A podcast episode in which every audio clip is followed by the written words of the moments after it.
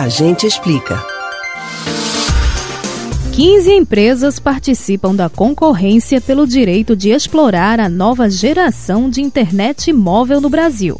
O leilão do 5G, que começou nesta quinta-feira, dia 4, está ocorrendo no auditório da Agência Nacional de Telecomunicações, Anatel, em Brasília. Quatro frequências estão sendo vendidas no processo, que deve movimentar bilhões de reais. Mas e no seu cotidiano?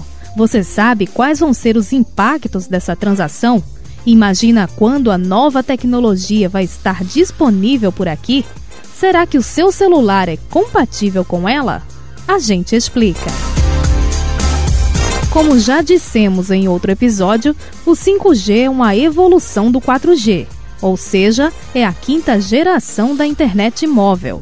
O avanço promete uma navegação muito, muito, muito rápida a conexão estável de vários aparelhos ao mesmo tempo e maior possibilidade de interação entre os equipamentos. À medida que o recurso foi incorporado ao cotidiano de pessoas, governos e empresas, diversas facilidades podem ser implementadas. Imagine serviços de transporte que andam sozinhos, sendo controlados à distância por uma central ou que seu bichinho de estimação pode ter um dispositivo na coleira que você acompanha do seu próprio celular. Ou ainda, a multiplicação de drones realizando serviços de entrega, monitorando o trânsito e contribuindo com missões de busca e salvamento.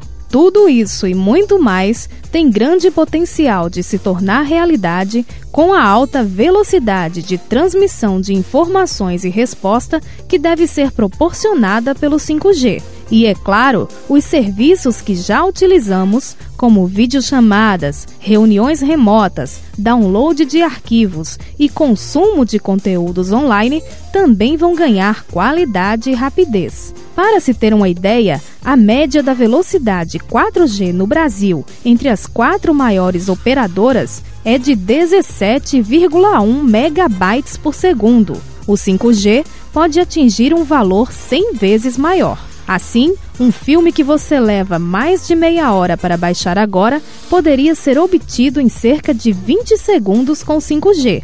Mas o leilão desta semana não vai proporcionar essa revolução imediatamente. O edital prevê que a tecnologia deve funcionar nas 26 capitais brasileiras e no Distrito Federal em julho de 2022. O que não quer dizer que todas as áreas dessa cidade já vão ter acesso à frequência. Já o prazo para que todos os municípios do Brasil, com mais de 30 mil pessoas, recebam o 5G é até julho de 2029. Por enquanto, os interessados em usar a nova rede podem ir analisando a possibilidade de comprar um celular mais moderno, se for o caso.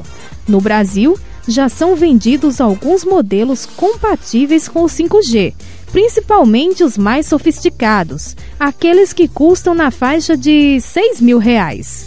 Mas também já é possível encontrar alguns menos potentes por cerca de 2 mil reais. Com o tempo, a tendência é que todos os modelos fabricados sejam preparados para essa conexão. Quem não quer trocar de celular pode continuar usando as frequências de internet atuais, que vão permanecer ativas. Você pode ouvir novamente o conteúdo desse ou outros A Gente Explica no site da Rádio Jornal ou nos principais aplicativos de podcast: Spotify, Deezer, Google e Apple Podcasts.